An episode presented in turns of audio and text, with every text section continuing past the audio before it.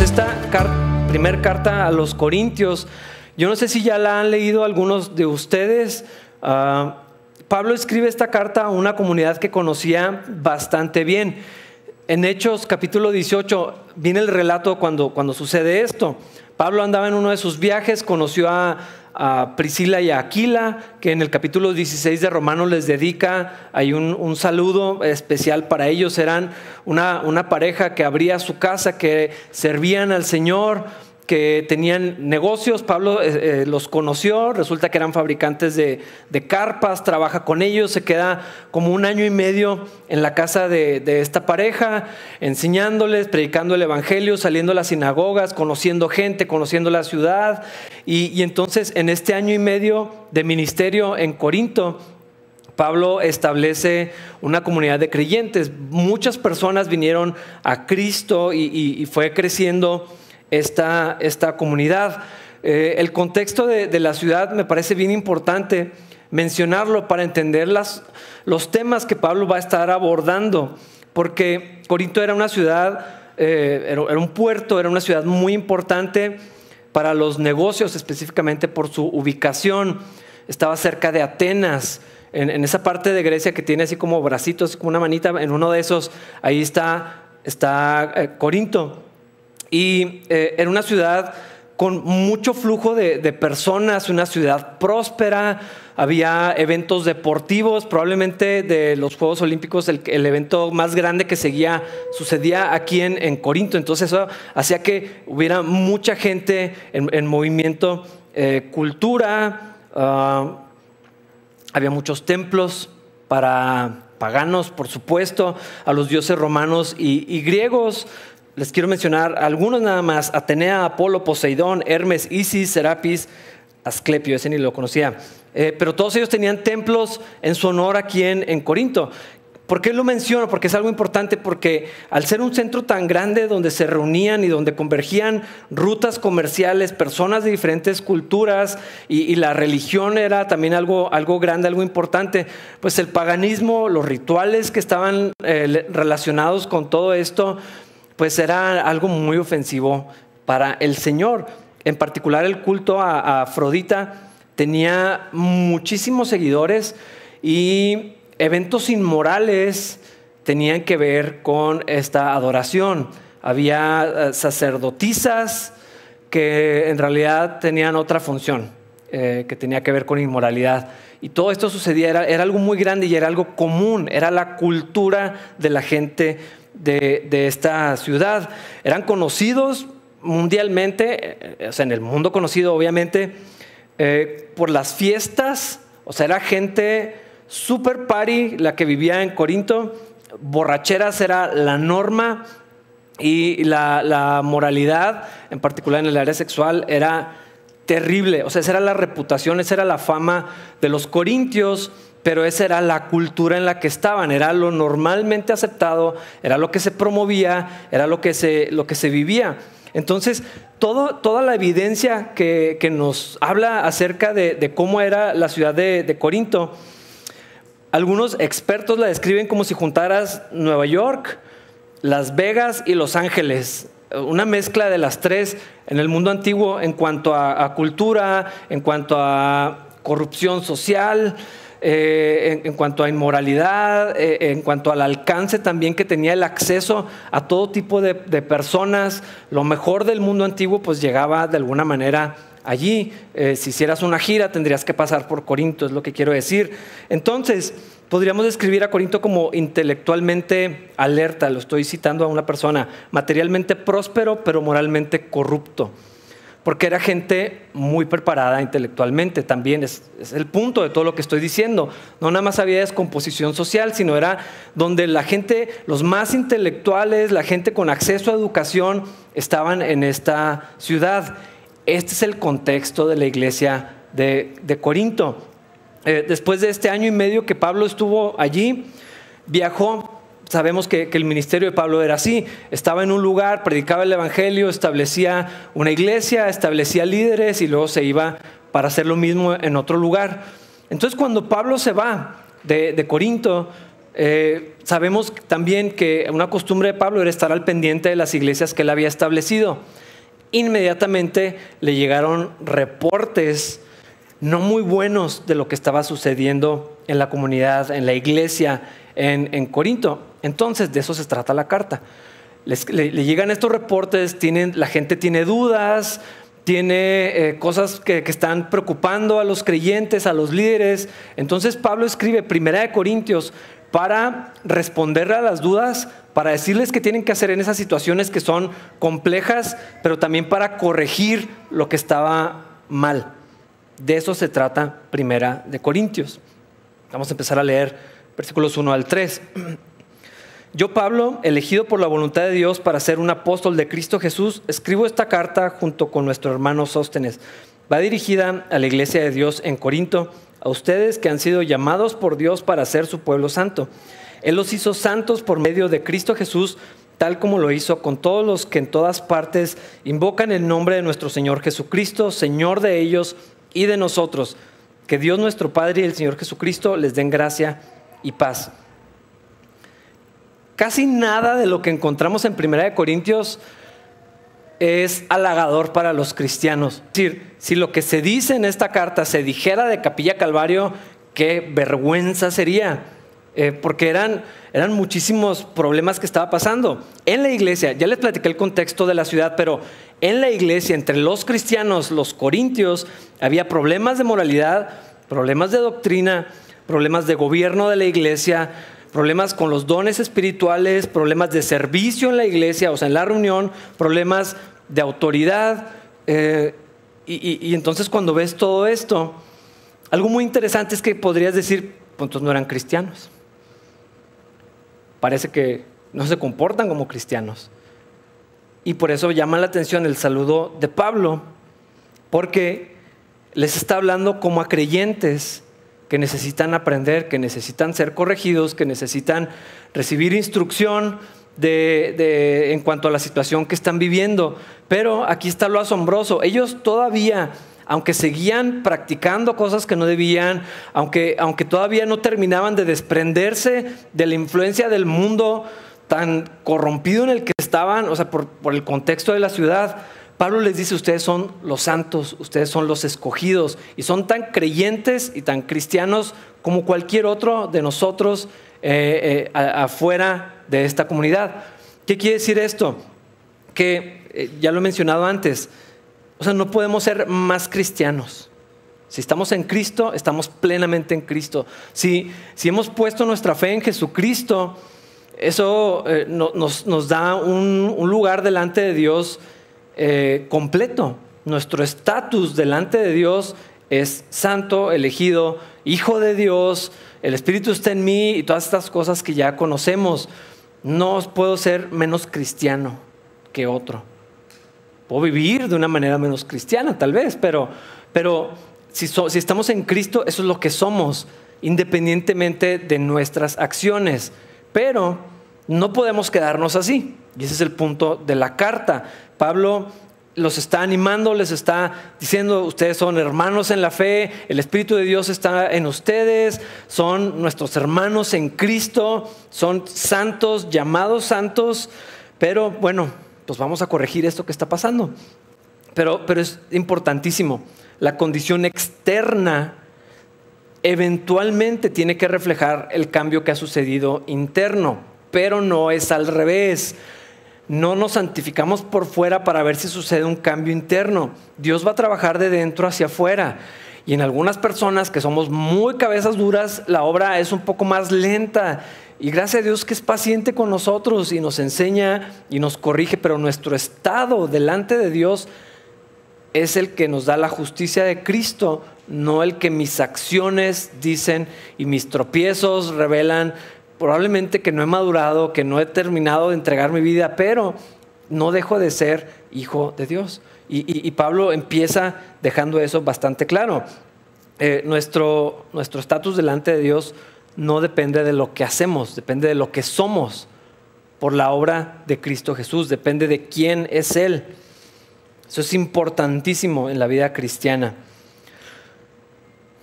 Casi está de más aclararlo. ¿Eso significa que puedo hacer lo que quiera? no existiría Primera Corintios si así fuera.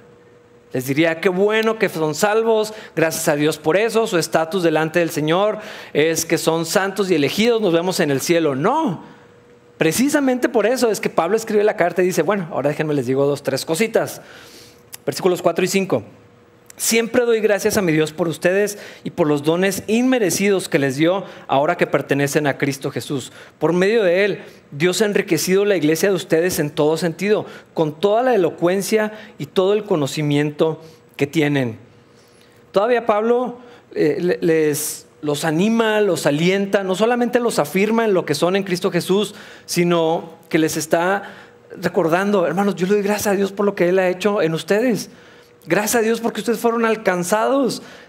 Todavía no viven como deberían, hay muchos problemas, han dejado que la influencia del mundo, que su contexto los contamine, no han terminado de, de, separarse de las cosas que estaban viviendo, pero le doy gracias a Dios por ustedes. Y le doy gracias a Dios por todas las maneras que Dios los ha bendecido. Eh, eh, la iglesia de Corinto, les mencionaba, la gente preparada, era gente intelectual, gente con educación, probablemente la mayoría de ellos.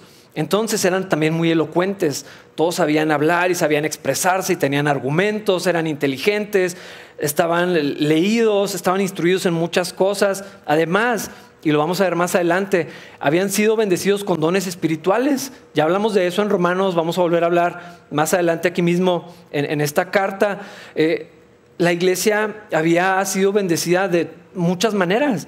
Tenían prosperidad financiera, o sea, les iba bien porque era gente con negocios, con buenos trabajos, yo no sé, pero, pero una iglesia pues eh, eh, financieramente sólida, estable, con preparación, ya lo mencioné, dones espirituales. Dios los ha bendecido y Pablo está resaltando eso antes de corregirlo. Probablemente es un buen patrón para cuando vayamos a hacer una confrontación con alguien, eh, procurar alentar y afirmar a las personas y no solamente llegar a, soltarles la verdad que creemos que necesitan escuchar en ese momento. Pablo agradece a Dios, los anima, los afirma, Dios los ha bendecido, recuerden esto, toda la elocuencia, todo el conocimiento que, tienen y, y esto nos deja ver también el corazón de Pablo. Me imagino que estaba ansioso por corregir y, por arreglar las cosas que estaba pasando, porque se enteró de lo que estaba sucediendo. Pero también Pablo estaba al pendiente no solamente de los errores, sino de lo que Dios estaba haciendo. Y él se alegraba verdaderamente de que Dios estaba obrando entre los corintios. Y él, y él eh, eh, está, esta es una realidad en su corazón, es decir, no es protocolo. No es nada más así como que, bueno, le tengo que decir unas palabritas de ánimo antes de, o sea, era genuino. No era, no era falso, no era para nomás, no, no puedes decir que no te animé, o sea, era, era, era algo real en el corazón de Pablo. Y, esto es algo que el Espíritu Santo produce en nosotros y que Dios quiere en nosotros, que nuestra manera de ver a los demás eh, sea una percepción correcta. Pablo mismo lo escribió en la carta a los filipenses como superiores como más importantes, como sus necesidades más grandes que las mías. No alguien inferior a quien tengo que corregir, es como que oh, estos niños inmaduros. No, no, no. Él, está, son mis hermanos, somos iguales, eh, me alegro lo que Dios ha hecho. Miren, miren cómo Dios los ha bendecido. Antes de empezar a traer la corrección, versículos 6 al 9. Esto confirma que es verdad lo que les dije acerca de Cristo Ahora tienen todos los dones espirituales que necesitan mientras esperan con anhelo el regreso de nuestro Señor Jesucristo. Él los mantendrá firmes hasta el final para que estén libres de toda culpa el día que nuestro Señor Jesucristo vuelva. Dios lo hará porque Él es fiel para hacer lo que dice y los ha invitado a que tengan comunión con su Hijo Jesucristo, nuestro Señor. Aquí vemos también esto mismo. Pablo los está afirmando en su identidad en Cristo, los está corrigiendo como a cristianos. Esta carta no está dirigida a la ciudad corrupta de Corinto. Esta carta no va a los gobernantes para que pongan leyes que moralicen a la sociedad. Esta carta está dirigida a cristianos, de quienes se espera que caminen como Cristo, que se parezcan a la imagen de Cristo, que vayamos siendo transformados a la imagen de Jesús. Entonces, el argumento de Pablo es la obra terminada de Jesucristo, eh, que, se aplica o que, los creyentes se pueden apropiar por medio de la fe en Jesús. Eh, hace poco leí algo que ya sabemos, pero me gustó mucho, lo decía un pastor. la Biblia no tiene nada que ofrecer de aliento para los que no conocen a Cristo. Voy a decir otra vez, la Biblia no tiene ninguna esperanza que ofrecer a los que no conocen a Cristo. ¿Por qué? Porque a los que no están en Cristo no tienen esperanza. Van al infierno. Su alma está condenada, son enemigos de Dios. ¿Cuál esperanza pueden tener que no sea huir de eso por medio de la fe en Cristo Jesús? Pero a los que estamos en Cristo hay esperanza y también hay corrección y el amor de Dios se manifiesta en la corrección. Pero Pablo les está hablando antes de, de decirle las cosas que tienen que hacer o que tienen que dejar de hacer, Pablo les está diciendo quiénes son y lo que Cristo ha hecho. Y les está recordando, les dice, todo lo que ya saben de Jesucristo, Él les ha dado dones, ustedes están esperando el regreso del Señor porque sabemos que el Señor vino a la tierra, murió en la cruz, fue sepultado, se levantó de los muertos, estuvo un tiempo entre nosotros y luego ascendió al cielo y va a regresar. Esta es la perspectiva que los corintios deben de tener. Y, y nosotros también, por supuesto, que Cristo va a volver que el Señor va a traer justicia, que tenemos que estar listos y tenemos que vivir de una manera que, el Señor nos encuentre haciendo lo correcto, con fidelidad, procurando la santidad, descansando en la obra que ya hizo el Señor, pero con, la mirada puesta en lo eterno. Podemos entender por, el contexto que tenían los, los corintios que la vida de lo material, de los lujos, de lo intelectual, de lo atractivo, de la moda, de, las cosas que este mundo tiene que ofrecer, si en algún lugar las podían encontrar, bueno, Corinto era uno de esos lugares. Lo mejor del mundo antiguo tenían acceso a ellos. Y es claro, por las cosas que estaban sucediendo, que los ojos de los, de los cristianos se estaban desviando a las cosas del mundo. Por eso estaban cediendo en tantas áreas a, las cosas contrarias a la palabra de Dios, porque pues estaban rodeados de eso y no estaban poniendo su mirada en lo eterno, en lo verdadero, en lo, justo, en lo santo. Y por eso Pablo les recuerda, Cristo viene y, les ha dado dones eh, mientras esperan con anhelo. Está diciéndoles lo que asume de ellos, pero también es una exhortación. Hermanos, acuérdense que así vivimos los cristianos, anhelando el regreso de Cristo Jesús. ¿Por qué? Porque ahí lo dice en el versículo 8, Él los mantendrá firmes hasta el final para que estén libres de toda culpa el día que nuestro Señor Jesucristo vuelva. Dios lo hará, Él es fiel, Él los ha invitado para tener comunión con Cristo y por eso les voy a decir lo que les tengo que decir. Antes de entrar al versículo 10, hermanos, eh, a, veces en, la vida cristiana nos vamos a dos extremos y siempre lo menciono porque es un dilema continuo. O nos vamos a, las reglas, a la, instrucción, a lo que sí hacemos, a lo que no hacemos, y, dejamos de lado la gracia. Cuando la Biblia una y otra vez, la carta a los Gálatas, la carta a los Romanos nos dice que huyamos de eso. ¿Por qué vamos a regresar a la esclavitud? ¿Por qué vamos a volver a, la moralización, a la, estructura, a la esclavitud? De la ley, una y otra vez nos está exhortando, estamos llamados a libertad, estamos llamados a, descansar en la obra terminada de Cristo Jesús. Al mismo tiempo, hermanos, estar en la gracia no significa que no necesitemos corrección y que no necesitemos doctrina. Otra vez, ese es el punto de la carta a los Corintios. Podría quedarse aquí y decir, hermanos, nomás les quiero recordar quiénes son, no se les olvide, ustedes pusieron su fe en Jesucristo, gracias a Dios por la gracia, no, necesitamos corrección, necesitamos enseñanza. Eh, la obra que Dios va a hacer en mí, Él la va a terminar. Si, ya la, si yo estoy en Cristo, Él empezó un, trabajo que va a terminar de aquí hasta que yo me muera o Cristo venga, cualquiera de las dos. Pero parte de esa obra que el Espíritu Santo va a hacer en mí tiene que ver con la palabra de Dios. Mi fe se va a fortalecer, yo voy a aprender, voy a ser corregido, voy a ser enseñado, voy a ser instruido Raúl nos estaba compartiendo precisamente de esto eh, el domingo anterior. ¿Para qué, eh, ¿Para qué está la palabra de Dios? Bueno, pues hay, muchas razones, pero toda la palabra de Dios es útil para instruir, para corregir, para enseñarnos, para reprendernos, y es lo que está haciendo Pablo aquí. Entonces, ya somos santos, ya somos salvos, sí, posicionalmente, eso es lo que somos delante de Dios por la obra de Cristo, pero mientras yo no me muera y mientras Cristo no regrese, toda mi vida es un proceso en el que Dios me va a ir conformando a la imagen de Cristo Jesús. Y andar en el Espíritu, ser lleno del Espíritu, no es un evento que sucede en un servicio donde siento bonito, es ceder al Espíritu Santo en mi vida y, rendir mi vida continuamente para que el Espíritu Santo obre en mí y me vaya eh, ayudando a vivir como lo que soy, como un hijo de Dios. Pero para esto necesitamos conocer. Necesitamos estudiar, necesitamos escuchar, necesitamos ser corregidos, necesitamos ser reprendidos, necesitamos la, doctrina, necesitamos teología. Suena, hablar de teología suena como ser seminarista y no, necesariamente. La teología tiene que ver con el conocimiento de Dios. Yo necesito conocer a Dios.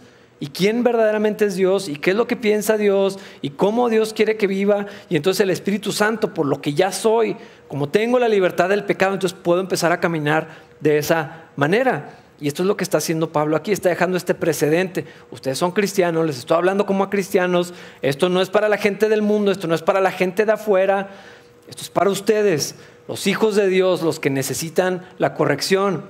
Y hermanos, yo creo que muchas de las correcciones, instrucciones y enseñanzas que vamos a encontrar en esta carta a los Corintios, nosotros los cristianos de este tiempo lo necesitamos escuchar. Necesitamos oír lo que Dios tiene que decirnos. Y Pablo empieza con el primero de los temas, versículo 10. Amados hermanos, les ruego por la autoridad de nuestro Señor Jesucristo, que vivan en armonía los unos con los otros, que no haya divisiones en la iglesia. Probablemente de todas las cosas que estaban mal en la iglesia, esta era la que más le preocupaba a Pablo. Y por eso empieza, empieza con esta. Y luego, hermanos, les ruego, les pido, les suplico. Eh, ¿por, qué, ¿Por qué les pido esto? Por la autoridad de nuestro Señor Jesucristo. Otra vez, ¿por quién es Cristo? No porque sería buena idea, no porque las personas debemos amarnos, no, por la autoridad de Cristo y porque Él lo manda y por quién es Él, les pido que no haya divisiones en la iglesia, que vivan en armonía. Hermanos, la unidad en la iglesia, y quiero clarificar esto a propósito, en la iglesia. La unidad en la iglesia es algo prioritario para el Señor. Es algo muy importante para Dios, para el Señor.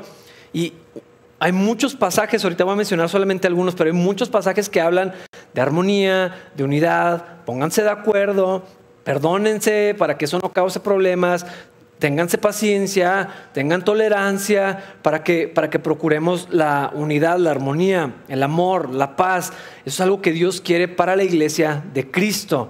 Y la iglesia de Cristo entendemos que no es exclusivamente capilla, es algo mucho más grande, más vasto, más complejo. Y ahorita vamos a hablar de eso también, pero, pero la unidad entre nosotros, la unidad entre los creyentes. No sé si, si sabían o si recuerdan que el Señor Jesucristo oró por sus discípulos, pero está orando por nosotros también. Allí en Juan 17, si lo quieren buscar, Juan 17, la segunda parte del versículo 11, dice, Está el Señor orando.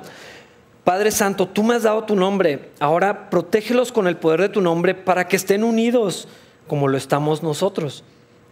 Más adelante, versículo 20, no te pido solo por estos discípulos, sino también por todos los que creerán en mí por el mensaje de ellos. Está hablando de nosotros. Te pido que todos sean uno, así como tú y yo somos uno. Es decir, como tú estás en mí, Padre, y yo estoy en ti y que ellos estén en nosotros para que el mundo crea que tú me enviaste. Les he dado la gloria que tú me diste para que sean uno como nosotros somos uno. Yo estoy en ellos y tú estás en mí. Que gocen de una unidad tan perfecta que el mundo sepa que tú me enviaste y que los amas tanto como me amas a mí. En estos versículos, cinco versículos, insisten, el Señor en su oración está hablando lo importante y le está diciendo Jesucristo, Padre, como tú y yo somos uno y como tú y yo estamos, de esa manera que estamos unidos, que ellos puedan estar unidos como un solo cuerpo. Y entonces todas las ilustraciones que la Biblia utiliza, el Nuevo Testamento, tienen más sentido. Un cuerpo. Mis manos, ¿de qué me serviría una mano si no está unida a mi cuerpo? La mano tiene que estar unida al cuerpo. Y, entonces todo el cuerpo puede funcionar cuando, cuando hay, hay, una edad y hay armonía y hay orden. Un ejército, una familia, todas estas ilustraciones hablan de, unidad. Es algo que Dios quiere. Filipenses 2, háganme verdaderamente feliz, poniéndose de acuerdo de todo corazón entre ustedes, amándose unos a otros, trabajando juntos con un mismo pensamiento y un mismo propósito. No sé si lo han notado, muchas veces insisto con esto, de al estar reunidos es un solo propósito, una sola intención, un solo corazón. Eh, lo digo a propósito por lo que la Biblia enseña, porque es lo que Dios quiere. Entonces así cuando nos reunimos aquí, tan diferentes como somos, tan diversos, con tantos contextos, eh, problemas, dinámicas distintas, Dios quiere que tengamos unidad. Pero no solamente aquí, sino en la iglesia de Cristo. Hermanos, ahorita miles de creyentes, hermanos nuestros, están reunidos haciendo exactamente lo mismo, estudiando la palabra de Dios, levantando el nombre del Señor, y Dios quiere que estemos en unidad también con, ellos, como uno, solo. Entonces, si, para Cristo es tan importante la unidad, podemos inferir que la unidad, perdón, la falta de unidad y la división son algo súper grave dentro de la iglesia. Y no solamente es una inferencia que podemos hacer por el énfasis de la unidad, sino porque la Biblia es explícita con eso. Tito 3, versículo 10 dice, si entre ustedes hay individuos que causan divisiones, Dales una primera y una segunda advertencia. Después de eso, no tengas nada más que ver con ellos. Excomunión es lo que está diciendo. Que no convivas, que no te tomes un cafecito porque hay que tener gracia, ¿no? Dice, después de que se les corrigió, después de que se les advirtió y no escuchan y siguen causando divisiones como si no existieran. Literal lo que dice. Eh, perdón, Romanos 16, 17, ya lo estudiamos. Mis amados hermanos, les pido algo más. Tengan cuidado con los que causan divisiones y trastornan la fe de los creyentes al enseñar cosas que van en contra de las que a ustedes se les enseñaron. Manténganse lejos de ellos. Ya lo he mencionado y si han escuchado el podcast favorito,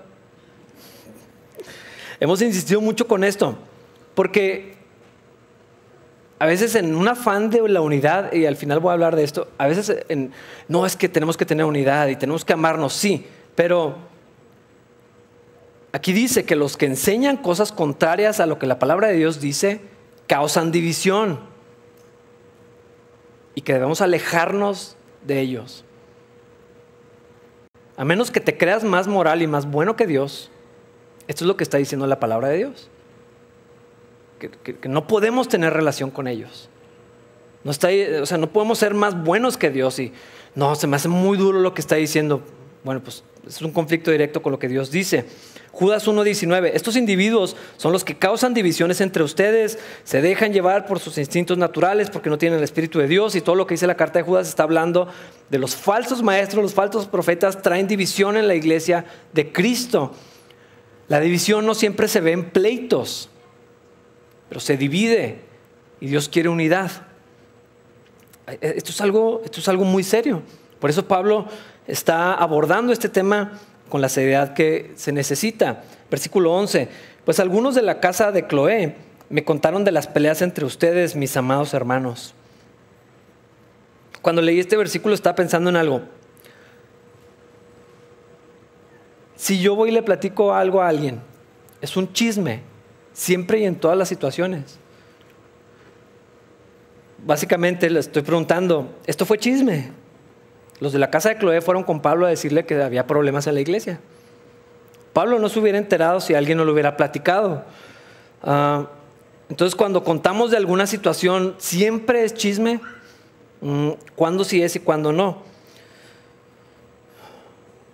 Porque la Biblia habla sobre el chisme, pero creo que a veces la indiferencia se disfraza de discreción y de respeto. Para no involucrarme, para no tener ninguna responsabilidad, no es que no quiero chismear, no quiero decir nada. Lo veo en problemas matrimoniales, no quiero hablar mal de mi esposo. Y luego continúan, continúan con esos problemas hasta que se divorcian. Porque nunca quisieron hablar del tema. Es complejo, yo lo sé, pero no quería dejarlo pasar este informe que recibió Pablo no tenía un propósito ni de causar más problemas, ni de sacar beneficio propio, tenía una necesidad. que alguien corrigiera, que alguien hiciera algo. Yo no lo sé, pero la Biblia enseña que hay un proceso en, la disciplina y en la corrección. Si yo me entero algo, yo tengo la responsabilidad de yo abordarlo. Mateo 18 habla de eso. No cambia, ya se le dijo, esto no está funcionando, esto, este problema está siendo más grande, entonces le digo a alguien más y traigo a otra persona. Eso no es hacer chisme, es bíblico. Traigo a alguien serio, responsable, maduro, que, que, no va a ir a, hacer esto un problema, discreto, que pueda corregir. Y entonces traigo a dos o tres testigos, dos o tres personas que participen.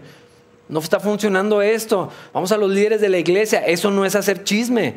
Es el proceso bíblico donde se recurre al siguiente nivel de autoridad otra vez, gente madura, gente discreta, no se tiene que decir todavía a la iglesia, este, no se tiene que publicar en redes y no le vas a decir a alguien que no tiene la capacidad de manejarlo, pero es lo que la Biblia dice. Entonces yo me atrevo a proponer que lo que había sucedido aquí ya se había intentado corregir. Ya se había hecho un esfuerzo de hablar con las personas, no hacían caso, y sabes que necesitamos a alguien que aquí sí vayan a obedecer, o sea, porque esto ya no está funcionando. Y entonces le llega el reporte a Pablo, eh, de hecho, en 1 Corintios 5 vamos a encontrar la, continuación de ese proceso de disciplina. ¿Qué sucede cuando alguien que ya se le dijo una vez, dos veces, tres veces, con dos testigos, ya los líderes se involucraron? ¿Qué pasa cuando alguien persiste en su pecado y es algo que va a terminar contaminando a la iglesia?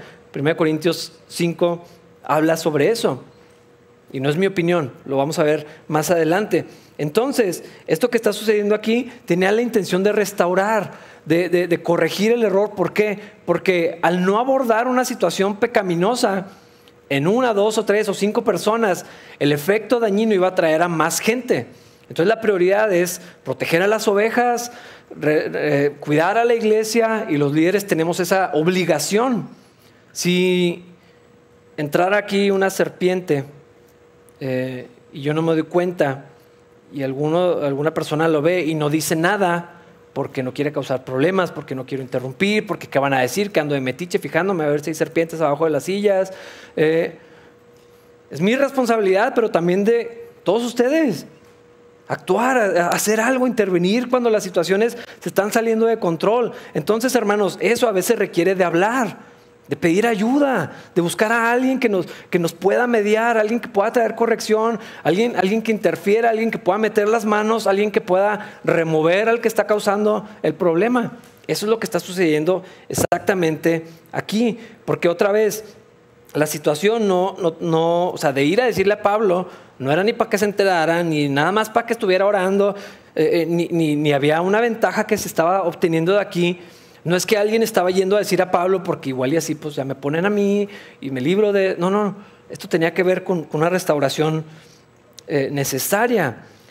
¿Cuál era el problema entonces? Ya lo mencioné ahorita, las divisiones en la iglesia, que la Biblia menciona mucho, tiene que ver con la falsa doctrina. Doctrinas de demonios, pensamientos de hombres, humanistas y un montón de otras cosas en estos casos, a veces es por chismes y por pleitos que no se resolvieron. En la carta, me parece, a los Efesios, Pablo les, no me acuerdo si eran Efesios, pero les dice a dos mujeres, arreglen sus problemas. O sea, arreglen esa bronca porque eso va a terminar más grave. O sea, resuélvanlo ya. Les deja ahí e-, ese apunte. Aquí era otra cosa. Versículos 12. Algunos de ustedes dicen, yo soy seguidor de Pablo, otros dicen, yo sigo a Apolos, o yo sigo a Pedro, o yo sigo únicamente a Cristo. Esto sí, creo que lo podemos ver de una manera actual muy fácil. Yo soy de Calvary, yo soy de asambleas, yo soy metodista, mi pastor es el pastor Sean, ya no es de capilla hace siete años, el pastor Rafa es el mejor. E, e, esto es algo que sucede frecuentemente. Y Pablo está diciendo, esto no puede ser el tema para que se dividan, esto, esto no es una razón para que haya pleitos entre ustedes, inaceptable. Ah, pero aquí es un, poco más complicado. Quiero mencionar varias cosas. A mí mucha gente me dice, ¿por qué la iglesia cristiana está dividida? Y yo cuando pregunto, ¿a qué te refieres? No, pues es que hay muchas denominaciones. Que haya denominaciones y grupos no necesariamente quiere decir que hay división. O sí. O sea, puede que sí o puede que no, pero no necesariamente. que no todos sean Calvary, que no todos seamos metodistas. Yo crecí en la iglesia metodista, la flama metodista de Juan Wesley arde en el fondo de mi corazón para toda la vida, pero eso no quiere decir que, eh, todos deberían de ser eso. Y no necesariamente es una división. Eh, lo, que, lo que Pablo está tratando de corregir es los pleitos, los problemas que se estaban causando, el orgullo, el desprecio hacia los otros, las preferencias y las rivalidades. Eso, era lo que era problemático, no que pensemos distinto. Eso no necesariamente es estar divididos. Pero ahorita llegaremos a esto. Versículo 13. ¿Acaso Cristo está dividido en facciones? ¿Fui yo, Pablo, crucificado por ustedes? ¿Fue alguno de ustedes bautizado en el nombre de Pablo? Por supuesto que no. Y Pablo dice, ¿a quién nos debemos como cristianos? ¿Al pastor Sean que comenzó la, la iglesia? a Chuck Smith que inició el movimiento de Calvary o a Juan Wesley o a, ¿a quién nos debemos como cristianos? ¿Al que me discipuló? ¿A mi padre espiritual? No, a Cristo únicamente. A Él nos debemos, Él murió por nosotros, por Él fuimos redimidos, es quien puso a su espíritu en nosotros, nuestra lealtad primaria corresponde a Cristo. Y luego, sí creo que tenemos una responsabilidad en nuestra iglesia local. Pero que eso se desborde a lo que estaba sucediendo en la iglesia de, Corinto es que ya eran problemas y ya era quién era mejor y quién era más elocuente y quién habla más bonito y quién predica más padre y, y, quién tiene la doctrina verdadera y quiénes hacen las cosas bien en la iglesia. Y entonces ya, ya el problema era, yo, no, nosotros somos de Apolos, no, nosotros somos de, de Pablo. Y Pablo dice, ¿qué es eso?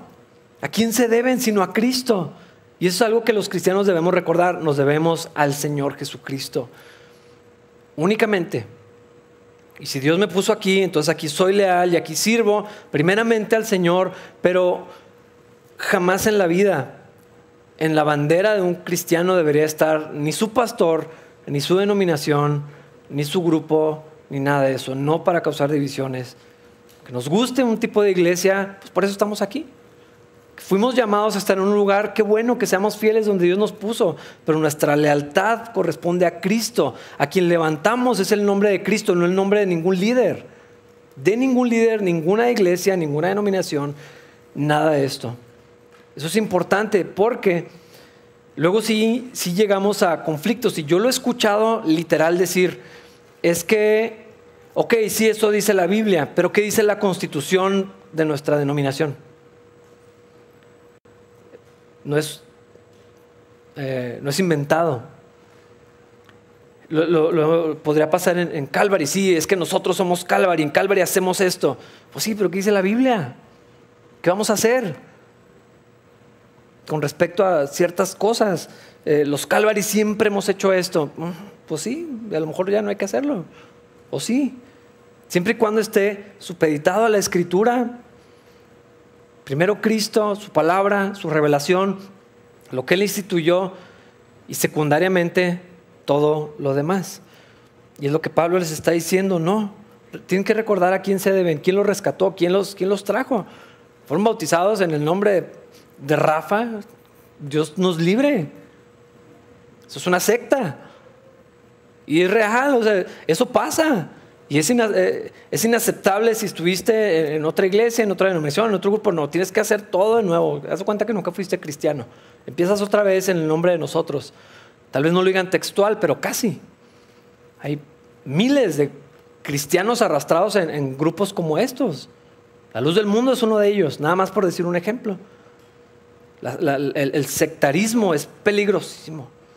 Una cosa es que la iglesia procuremos proveer lo necesario, bueno, pues si los recursos se ponen a disposición y, que queramos eh, y, nos importe cuidar la doctrina, sí, sí, definitivamente, pero ya cuando llegamos al punto donde tienen prohibido ir a tal, no puedes tener amigos de otra iglesia, hermanos, esto es, esto es más real, ojalá lo estuviera inventando. Gente ha venido a capilla con miedo de que alguien los vaya a ver en una foto, porque se van a meter en un broncón con su pastor. ¿Por qué? ¿De quién somos? ¿De quién son las ovejas? Mías no, gracias a Dios. Son de Cristo, incluyéndome. Y, esa lealtad eh, eh, a Cristo tiene que ser prioritaria para que no se causen divisiones. Sí hay que cuidar, sí hay que ser respetuosos y otras cosas, pero Pablo insiste con esto. Versículos 14 al 17. Agradezco a Dios que no bauticé a ninguno de ustedes, excepto a Crispo y a Gallo, porque ahora nadie puede decir que fue bautizado en mi nombre. Ah, sí, también bauticé a los, de la casa de Estefanas, pero no recuerdo haber bautizado a nadie más. Pues Cristo no me envió a bautizar, sino a predicar la buena noticia y no con palabras ingeniosas, por temor a que la cruz de Cristo perdiera su poder. Rápidamente quiero repasar esto. Pablo está diciendo que no debemos bautizar. Obviamente no. Eh, cuando dice, Cristo no me envió a bautizar, a simple vista parece una contradicción directa de lo que el Señor Jesucristo dijo en Mateo 28. Vayan y hagan discípulos y los bautizan en el nombre del Padre. Entonces, ¿qué es lo que está diciendo Pablo? Puse a estudiar y a investigar a, qué se refería. Ah, primero, no va a contradecir lo que el Señor está diciendo, eso, lo, entendemos porque es coherente el, mensaje. Segundo, eh, lo que está diciendo Pablo es que directamente Él no fue el que los bautizó sino que había líderes y había otras personas y él dejaba que otras personas bautizaran y, Pablo dice que bueno que fueron bien poquitos los que yo explícitamente metí al agua porque luego no van a andar diciendo que están bautizados en el nombre de Pablo. Eh, Pablo entendía que tristemente por su reputación entre cierto círculo eh, la gente podía llegar a, a tener como una idolatría por su persona. De hecho era lo que estaba comenzando a pasar. Había cierto fanatismo hacia Pablo y otros hacia Apolo y a quien sea. Pablo quería evitar eso, entonces, pues lo que podemos asumir y lo que dicen los historiadores los que conocen es que a la hora del bautismo Pablo se hacía por un lado y pues tú lo metes al agua y él estaba ahí presente porque él entendía la instrucción del Señor Jesucristo. Eh, está diciendo, no está diciendo por supuesto que el bautismo no es importante, porque sí lo es. Hermanos, esperemos pronto, vamos a tener bautizos, no tenemos fecha, pero es algo que queremos hacer porque es importante esa identificación pública con la iglesia de Cristo, ese, ese acto de fe, esa confesión delante de los hombres, ese decir, yo soy ahora de, los cristianos, ahora estoy con, con, mis hermanos, me identifico con la iglesia, me identifico con la muerte y resurrección de Jesucristo, y mi lealtad está con Él, por lo que ya sucede en mi corazón, es, hermanos, es algo que tiene que pasar. Si no se han bautizado y tienen cinco años de cristianos, hermanos, ya la próxima que haya oportunidad, al agua, no tienen nada que pensarla, no tienen nada que corregir en su vida para poder venir a, bautizarse. Es al revés. Crees en el Señor, viene el Espíritu en ti, la obra de Cristo es, es, efectiva en tu vida y luego, luego inmediatamente el bautismo. Y ya después Dios va cambiando. Miren lo que pasó con los corintios. O sea, tantos problemas tan horribles que estaba pasando la iglesia eh, y Pablo no está esperando a que corrigieran eso para que después se bautizaran. Así que hermanos, nomás clarificando, Pablo no está diciendo que el bautismo no es importante, sí lo es. Lo que está diciendo nada más es que bueno que yo no fui el que los metió en el agua. De hecho, el bautismo es un acto que comunica la unidad, precisamente, de lo que está hablando. Al, yo identificarme como cristiano por el acto del bautismo, eh, con Cristo, con su iglesia, estoy procurando también esa unidad con, mis hermanos. Eso es lo que, lo que está pasando. Pablo no está diciendo que el bautismo es irrelevante. El administrador del bautismo sí lo es. Es decir, yo he bautizado a algunos de ustedes. Yo no soy el importante ahí. O sea, que lo hayan hecho. ¿Quién los metió al agua? ¿Quién estaban? Es un acto bonito. A mí me encantan los bautizos. Eh, cuando se bautiza eh, no sé, una, esposa, me gusta invitar al esposo, si son hijos, me gusta invitar al, papá, por, el acto, pero no porque sea importante. Somos irrelevantes los, ah, ¿cuál es la palabra? Administradores del bautismo, mm, somos secundarios, nada más. Y es lo que está diciendo Pablo aquí, nomás quería clarificar eso. Pero bueno, regresando al tema de la unidad. Pablo los está corrigiendo con su extrema lealtad, slash fanatismo, eh, idolatría que a la que estaban llegando en estas facciones. Pero hermanos, en lo esencial, en lo fundamental, eh, en lo importante, en lo bíblico, Dios quiere que tengamos unidad. Es necesaria, hermanos, tenerla. Pero luego vienen cosas que son secundarias y aquí es donde quiero clarificar esto de que el hecho de que no estemos todos en la misma iglesia no quiere decir que estemos divididos, no necesariamente. ¿A qué me refiero? Hay cosas de estilo, de gusto, de tradición. Eh, por ejemplo, el estilo de la alabanza en capilla. Capilla tiene una peculiaridad. Para algunas personas somos muy liberales, para otros somos ultra demasiados conservadores. Por el estilo de la alabanza, porque tenemos las luces encendidas durante el servicio para que puedan leer en sus Biblias eh, y, ciertas otras cosas. Pero, pues para otros es como que el pastor trae camisa desfajada.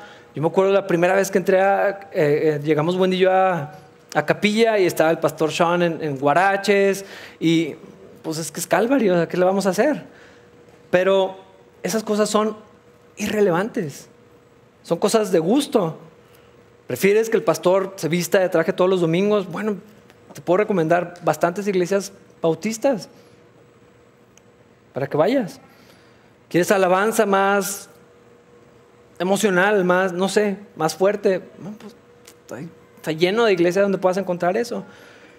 ¿Quieres que apaguen las luces? Hay muchas también. Es algo de estilo, de gustos, de preferencias. Eso no nos divide nomás, pues voy a dar otra cosa. Son cosas secundarias, son cosas de forma. Eh, puedes meter café o en otro lugar está prohibido, puedo ir con shorts o no. A nosotros no nos importa nada de eso. Pero pues si para otros les es importante, pues vayan a donde es importante. Qué bueno que encuentren una iglesia donde puedan eh, encontrar eh, su preferencia. Y podemos tener unidad en esto, sí, totalmente, porque estamos unidos en la palabra de Dios. Hay otras cosas que son un poco más complejas. Si la mujer puede ser pastora, la membresía de la iglesia, la predicación expositiva contra tópicos, la perspectiva del divorcio, si la tierra es joven o es vieja, es decir, si los seis días de Génesis son seis días literales o si son eras. Son temas más complejos y, ahí yo creo que ahí entra una argumentación bíblica, pero podemos no estar de acuerdo porque son temas secundarios. Tengo mi perspectiva, creo que puedo defenderlo con la Biblia, pero que eso cause división, pleitos, problemas, orgullo, eh, desprecio, críticas y, todas estas cosas, eso está incorrecto. Eh, yo creo que estos temas tienen consecuencias reales y, creo que es, posible eh, estar en desobediencia a la palabra de Dios en algunas de estas cosas, pero siguen siendo no, temas fundamentales. pero, hermanos, la unidad sí es importante, sí es necesaria, sí es fundamental, pero no es la prioridad. ¿A qué me refiero? No vamos a sacrificar todo por el fin de la unidad. Y estoy hablando en particular a todo lo que está sucediendo con el progresismo y, la izquierda y la eh, teoría crítica de raza y todas estas cosas que están empujando fuertemente. No podemos decir, bueno, pero es que son cristianos, pero es que son nuestros hermanos. Hermano, la línea la vamos a trazar con la verdad. Y la verdad sí trae división. Cristo trae división y el Señor mismo lo dijo. El hombre estará contra, los, o sea, los enemigos del hombre serán los de su casa. Yo no vine a traer paz, vine a traer espada. ¿Qué quiere decir esto? Que el Evangelio, que la verdad de Jesucristo, que la verdad de la palabra de Dios, si tiene que dividir, que lo haga. Porque no vamos a tener unidad al costo de la verdad. Y no vamos a negar lo que la palabra de Dios dice para poder llevarnos bien con nuestros hermanos. Eso sí no, eso es inaceptable y eso se los digo de una vez, hermanos. Vamos a procurar buscar la verdad de la palabra de Dios y en esto vamos a tener unidad, aunque podamos tener diferencias con nuestros hermanos. Nunca vamos a sacrificar la verdad al costo de la unidad, porque entonces sería una unidad falsa y no es una unidad que agrade al Señor. Eh, necesitamos unidad en la palabra de Dios, pero fuera de, de esos temas, hermanos, Dios sí quiere que nos podamos llevar bien, que podamos tener comunión, que podamos tener relación, que entendamos que el cuerpo de Cristo, cuando no se vea como se ve en capilla y tal vez no nos guste mucho y algunas cosas no estemos de acuerdo, bueno, Si están en, si aman al Señor, si predican el Evangelio, si procuran someterse a la verdad de la palabra de Dios, todas esas cosas son secundarias, son nuestros hermanos, vamos a estar en el cielo con ellos, vamos a adorar el nombre del Señor juntamente con ellos, aunque no se vean exactamente con nosotros. Es más, qué bueno que no. Gracias a Dios que no. Y Dios nos libre de llegar en algún momento a causar divisiones por tonterías, por cosas que, son secundarias, porque no queremos ser corregidos como Pablo eh, lo hizo con los corintios. Amamos a la iglesia de Cristo, amamos a nuestros hermanos de otras denominaciones que piensan diferente como nosotros, que se visten diferente como nosotros, que son más pari que nosotros o más conservadores que nosotros, son nuestros hermanos. Y Dios quiere que tengamos unidad con ellos y, relación con ellos y que podamos servirlos y, ministrarlos y ellos a nosotros y trabajar juntos cuando sea posible y cuando haya ocasión y lo vamos a seguir haciendo cuando Dios lo permita. Pero cuando venga algo que contradiga la, contradiga la palabra de Dios, hermanos, ahí sí no lo vamos a permitir porque tiene que haber unidad fundamentada en la verdad. Vamos a ponernos de pie para orar, hermanos. Independientemente de lo que pase en las casillas, hermanos, no se peleen. Son cosas secundarias. Es importante, sí, pero no es fundamental. Vamos a tener unidad. Porque estoy viendo a cristianos pelear, súper pelearse, porque unos apoyan un partido y otros a otro y otro un candidato, y es que es el candidato cristiano y que no. Son cosas secundarias, hermanos. No vamos a, no vamos a perder la unidad porque esto va a hablar de quiénes somos discípulos de Cristo, quién es nuestro Señor y a quién nos debemos. Padre, gracias por esta primer porción de la carta a los Corintios, Señor, gracias por porque sabemos que vamos a encontrar corrección, instrucción, aliento, ah, disciplina, un Dios para nosotros. Prepara nuestros corazones, Señor, para que en estas siguientes semanas, de manera gradual y consecutiva, Señor, tú trabajes en nosotros y abras nuestro entendimiento y abra nuestros ojos, Señor, a la, verdad de tu palabra, Señor, que podamos tener unidad, armonía, basados en, tu verdad, en la obra terminada de Cristo Jesús y que todo lo que hagamos sea para su gloria, Señor. Llévanos con bien el día de hoy y te pedimos, Señor, eh, confianza y paz y armonía en este tiempo de elecciones, Dios. Haz tu voluntad en nuestra nación, te lo pedimos en el nombre de Jesús. Amén.